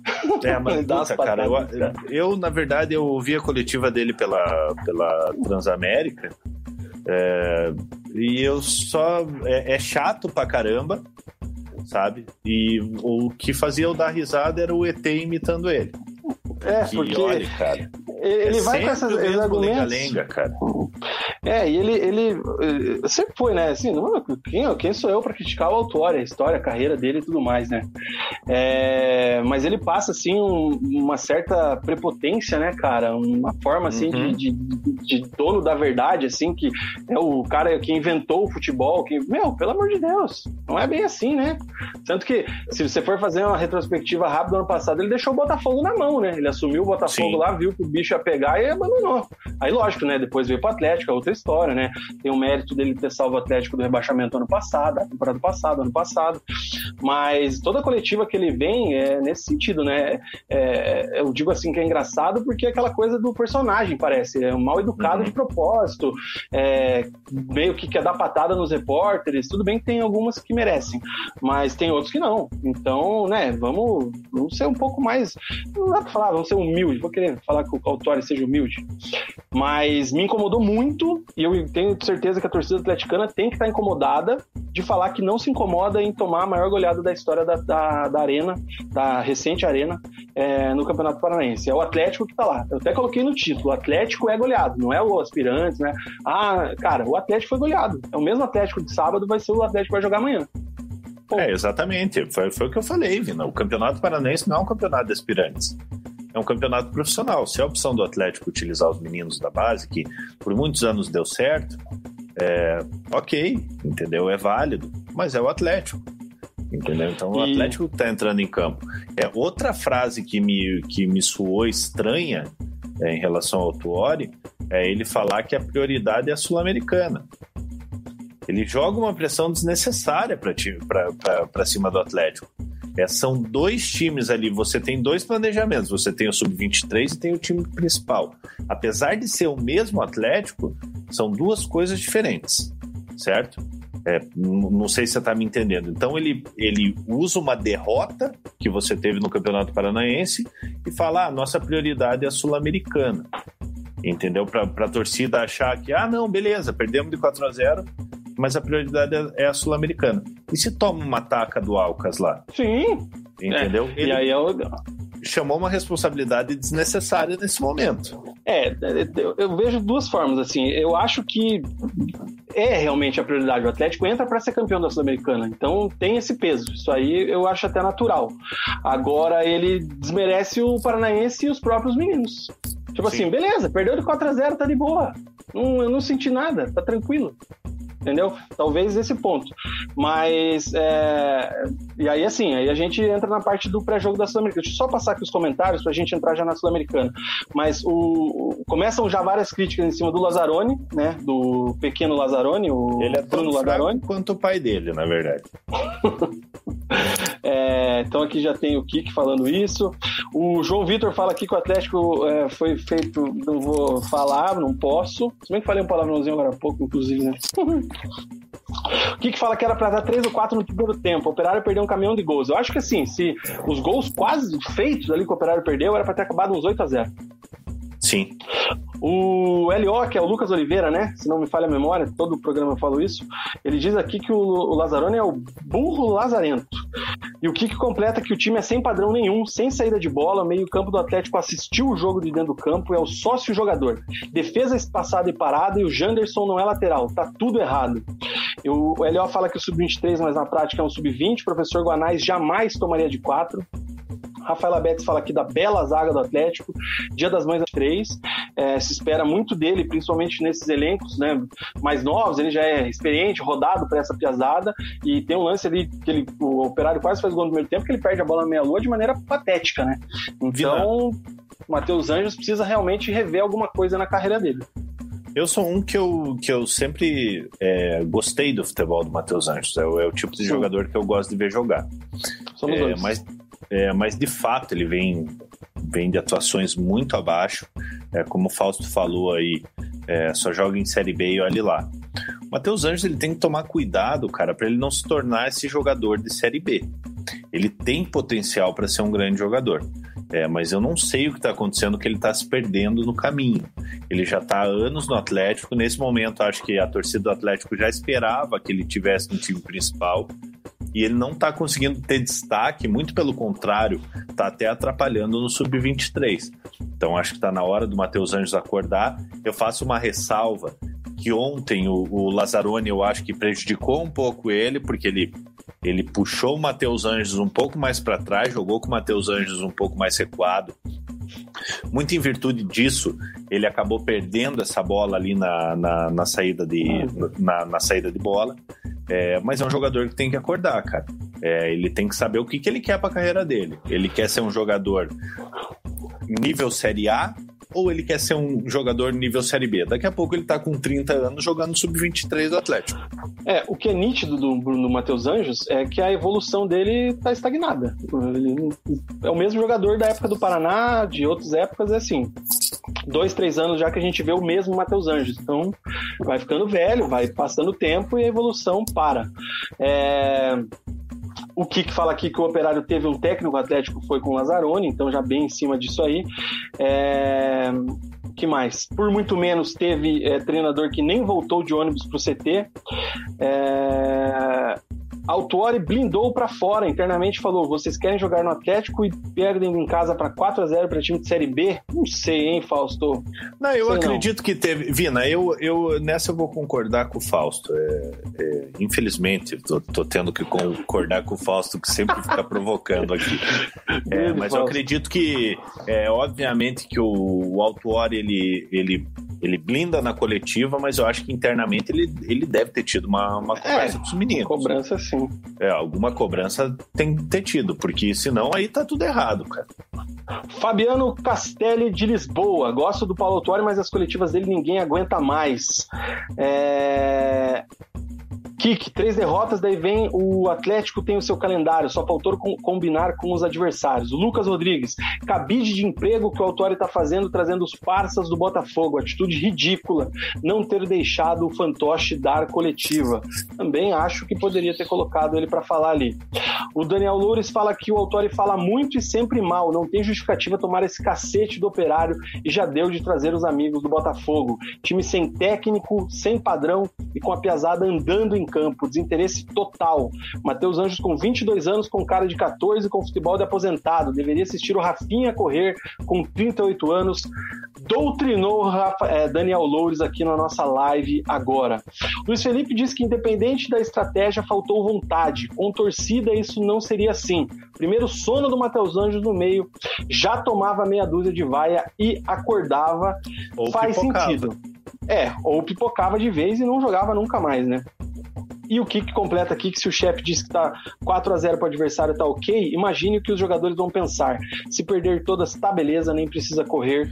Eu acho que é esse que é o perigo, né? Você não pode. Você, talvez você quer blindar os caras, mas pô, você tem que mostrar uma certa satisfação, tem que falar, pô, isso aqui não pode acontecer, que não se repita, vou conversar com os meninos, são novos, torcida tenha paciência, mas 4 a 0 não dá. Você pode falar de uma forma que você vai blindar, enfim. Pina, eu acho que essa, essa contratação do, do, do Lazzaroni aí, que foi uma indicação do Autuori, é, ela é muito estranha, cara, porque você tinha ali é, um revezamento entre o Bernardo é, e o Antônio é, no, no, time do Atlético. É, o, o a gente lembra, no final do Campeonato Brasileiro, ele ficava mais no banco e o Antônio ou o Bernardo comandavam o time ali na, ali na, na beira do gramado. Aí você tinha aquela dúvida: quem seria o treinador do Sub-23? Vai ser o Antônio ou vai ser o Bernardo? Você tinha duas opções. A partir do momento que você joga o Antônio para ser o treinador do profissional, eu acho que naturalmente o Bernardo teria que ter assumido o time Sub-23. É um cara que já conhece o elenco, já conhece o ambiente de trabalho, e não você trazer um cara de fora, apesar do Lazzaroni já já estava aí no, no Atlético há um tempinho, é, mas eu acho que, que pularam a vez aí, atropelaram a vez do Bernardo e acabaram colocando o Lazzaroni. É, seu Paulo Tuori, estamos de olho, cara. Preste atenção no que você está fazendo. E aí, é, não usou alguns jogadores do elenco principal, e aí se voltam todas as atenções para o jogo da Sul-Americana, que é amanhã, às 21h30, lá no Equador, contra o Alcas. Só que aí o noticiário do Atlético começa pesado no fim de semana. Por quê? Já no domingo o Atlético ia fazer um apronto ali na arena e o Carlos Eduardo seria avaliado, porque depois teve uma lesão. O Carlos Eduardo, que é um dos principais destaques do time do Atlético no final do Campeonato Brasileiro da temporada passada, tá vetado. Não joga devido à lesão, então o Carlos Eduardo tá fora. E aí surgiu também hoje, hoje ou ontem, acho que foi hoje, é, cara, eu tô tão perdido nesse negócio dos dias de quarentena e jogo e, e tal dia e tal. Que, Se enfim, você for falar dos goleiros, foi hoje. Foi hoje, né? O Santos testou positivo para Covid-19, então a gente deseja melhoras para o goleiro Santos, né? Que se recupere de uma forma mais plena e rápida aí. É, e o reserva imediato, Jandrei, que é um goleiro que o Atlético fez um investimento, não é um goleiro barato, é, tá lesionado e também foi divulgado que ele não tá nos planos. Então a gente que é puta velha da bola, né, Mug, já até pensa, né, que essa lesão é uma lesão meio estranha. O fato é que o Atlético vai sem os seus dois goleiros é, principais, digamos assim, para esse jogo na Sul-Americana. E o Bento assume novamente essa bomba, né? O Bento, que para quem não lembra, duvido que alguém não lembre disso, mas é sempre bom lembrar, assumiu uma bomba parecida com essa contra o River, né? Pela Libertadores. Então o Bento vai ser o titular amanhã no time do Atlético. É, é, são os desfalques aí, além do desfalque já é, que todo mundo sabe, né? Que é o Thiago Heleno, que por questões fisiológicas, né? Questões de dificuldades aí físicas, não joga na altitude.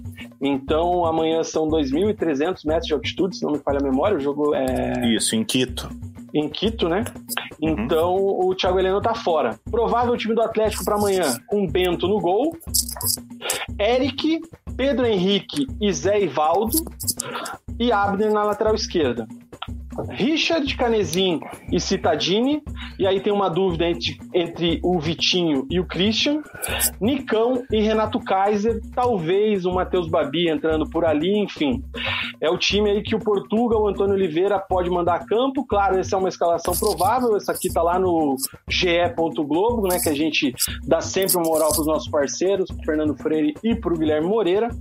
O fato é que, assim, o Atlético estava muito confiante com relação à sorte do sorteio, mas é, apesar de toda a fragilidade né, do, do time adversário, toda a questão política lá envolvendo a questão de crise financeira, é, vai chegando a hora do jogo, eu já percebo os atleticanos um tanto quanto preocupados, cara. É, o jogo na altitude é um jogo que é, é uma caixinha de surpresa mesmo, né, Vina? Essa é, é nova, Alcas, hein? É, o Alcas a gente sabe que é um time, um time fraco, vive, é, é, vive uma crise financeira muito grande, até teve é, apreensões lá, é, o time decretando falência, mas a dívida é tão baixa que eles precisam pagar essa que, que foram fazer a busca e apreensão que, que dá até vontade de dar risada, que é um milhão e um milhão e pouquinho. É, Paga lá pros caras então, porra. Não, não, mas comparado às dívidas do, por exemplo, do Paraná, Curitiba, esses de, de, de vários clubes brasileiros, é bem diferente, né? Sim. O Alcas perdeu no, no campeonato no, no, campeonato equatoriano agora no final de semana pro Medo 3 a 1 é, perdeu em casa. É, então, é, teve os jogadores que, que o Alcas, para quem não lembra, teve um surto de Covid é, contra o Barcelona de Guayaquil é, acabou entrando com oito ou sete jogadores, o goleiro caiu ali para encerrar o jogo. É, os jogadores estão recuperados, tem só quatro casos de Covid, se, se não me engano. É, obviamente que, tecnicamente, em questão de tradição, o Atlético é, é franco favorito para esse, esse confronto, apesar do, dos desfalques do Thiago Heleno, que não joga na altitude, o Carlos Eduardo, que está machucado, é o Santos, que está com Covid, mas o Atlético é favorito para esse confronto. É, e a torcida, obviamente, a torcida do Atlético, ela, ela fica um pouco tensa porque é uma competição sul-americana, o Atlético vem, vem atuando nessas competições. Esse ano a Sul-Americana com formato diferente, né, onde é, ela premia o, o logicamente mais para frente vão ter os os mata-matas, mas pelo menos nessa primeira fase aí ela premia o time mais regular. Então o Atlético tem que ir para lá tentar vencer esse jogo, porque como eu falei no, no, no resenha anterior, dois dos três primeiros jogos são fora de casa. Se o Atlético conseguir arrancar bons resultados nesses jogos fora de casa, tem a segunda parte do, do grupo para resolver na Arena da Baixada e o Atlético se classificar. É, a gente tem que lembrar que só se classifica o primeiro colocado dos grupos. Exatamente. Isso aí é diferente. Às vezes a gente tá pensando muito em Libertadores, que entram dois. É o primeiro só, não tem choro e nem vela. E só para completar a informação do Alcasburg, ele tá em 11 lá no campeonato equatoriano. É, foram disputados já nove jogos, são duas vitórias, três empates e quatro derrotas. Um saldo é, negativo de menos três Lembrando, gols.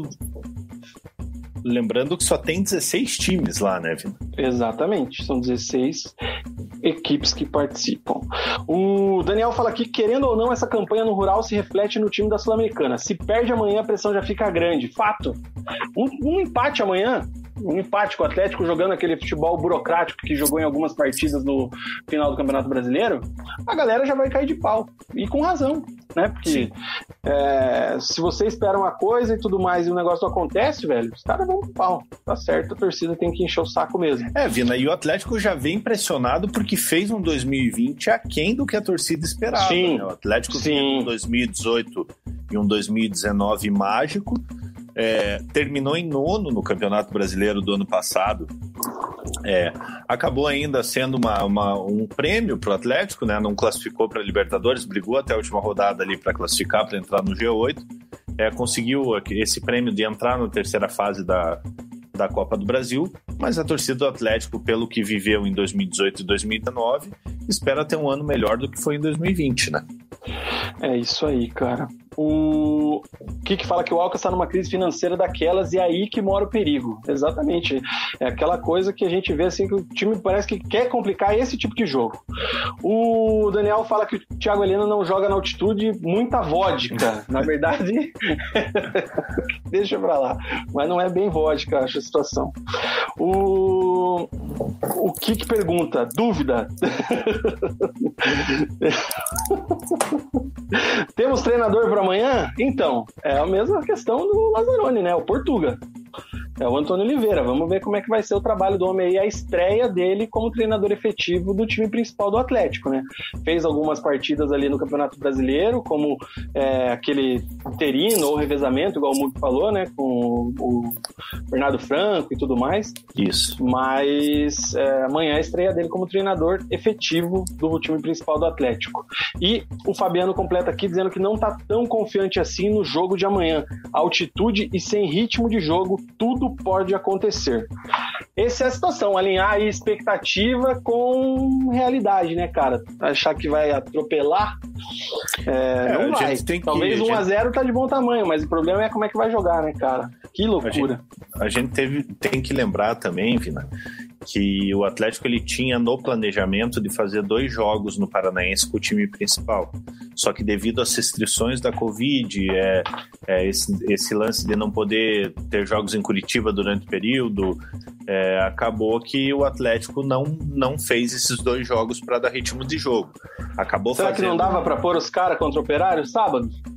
Tava, mas né? aí eh, dava para ter colocado, mas o Atlético optou por, por poupar, né? Até porque no outro dia já tinha que viajar, porque você viaja, quando você vai jogar na altitude, você viaja geralmente Não, um dia antes. foram hoje. o- Foram hoje? Eles foram, Foram hoje? hoje? Foram É, hoje? geral- é, geralmente vi- se viaja um dia antes do, do normal para ir se adaptando à altitude, né? Ou então só vai para a cidade do jogo na hora do jogo. É, então, então o Atlético só fez um coletivo contra esse time do Sub-23. É, se, não estou enganado, acabou vencendo por 3 a 0 no, no CT. Exatamente. Mas é diferente, né, cara? São jogadores que se conhecem, que, se- que treinam juntos, é, não é um adversário de fato. É, então, o que pode pegar amanhã também é o que o, o que o Fabiano falou, cara, essa falta de entrosamento. É isso aí. E o Kiki, com a resposta aqui com relação ao treinador, ele diz aqui, na opinião dele, que vão sem treinador, então. Obrigado. Enfim, Ó, vamos aguardar Vina. o que vai acontecer com o Atlético amanhã. Vina, em cima desse comentário do Kik, é, eu, eu entendo ele porque porque é um treinador. O Atlético tem potencial financeiro de trazer um treinador de nome, mas, mas já- a gente já vem anos aí que o Atlético tenta formar treinadores. É, formou o Thiago Nunes, é, que inclusive parece que está acertando com o Grêmio, né? É, tentou formar Eduardo Barros e agora tenta o Antônio, né? É, só que assim, cara, como ele é um treinador que não tem nome ainda, é, você vê, o- ele a gente não, não, não tem ainda, não, não consegue fazer uma avaliação do trabalho dele. E o que já tá falando aqui, ó, temos treinador para amanhã? Daí a gente falou, ah, vai o Antônio. Daí ele fala, ah, então não temos treinador. Então já é um treinador que entra pressionado. Ele não tem nome, é, então ele vai ter que provar o seu valor. É, ele já entra pressionado. Se o Atlético perde três partidas aí, ou, ou, por exemplo, assim, se o Atlético não se classifica é, na Sul-Americana, como a gente falou, se classifica só um, eu duvido que o Antônio Oliveira continue. É, vamos ver até onde vai o planejamento do senhor Paulo Autuori. Mas vamos lá, acredito que o Atlético amanhã tenha uma melhor, tenha uma boa sorte, né? Uma melhor, melhor sorte do que teve no sábado contra o Operário. E destacar o operário que atropelou o Atlético, muito bom, bom trabalho do Matheus Costa. É isso aí, Mugilov. Encerramos mais um programa Resenha de Boteco, cara. Quero antes agradecer só a Rede Massa, que nos enviou aqui os gols novamente, né? Sempre o parceiro Guilherme de Paula e também o Guilherme Mol, que fizeram essa ponte aí pra gente. Ficamos muito felizes em poder trazer as imagens aí para vocês e ficamos muito satisfeitos em poder passar isso aí pra galera. Muito obrigado. Mugi. Valeu, Vina. Boa semana pra galera aí, boa semana para todo mundo. Temos jogos na amanhã, jogo do Atlético, quarta-feira, jogo do, do Paraná de manhã, né? Às 11 horas da manhã, no feriadão aí. É, na na quinta-feira, o Atlético também é, joga pelo, pelo Campeonato Paranaense. Agora eu perdi aqui na minha pauta. Enfrenta o Cascavel na quinta-feira, às 16 horas. O Cascavel. Não, do... Tem jogo do Atlético amanhã, Paraná quarta de manhã, Coxa quarta Coxa. de tarde, Atlético Isso. quinta de tarde e sexta-feira é nós. E sábado Paratiba no Couto Pereira. É isso aí. Então, ó, galera, dica, ativem as notificações que eu acho que vem resenha diferenciada durante a semana. Tchau, Mugi. Valeu, galera. Até. É isso aí, gente. A gente fica por aqui mais uma vez. Agradecer a todos a audiência, a paciência e a participação. Agradecer aí os comentários. E vamos acompanhar aí os nossos times nessa semana que o Atlético faça uma boa estreia na Sul-Americana. A gente torce por isso. Fiquem todos com Deus. Cuide... Fiquem todos com Deus. Cuidem-se. É, deixa o like se ainda não deixou. Inscreva-se se já não é inscrito. E compartilhe com os amigos se ainda não compartilhou. Beleza? Aquele abraço. Fiquem todos com Deus. Tenham uma boa noite. Tchau!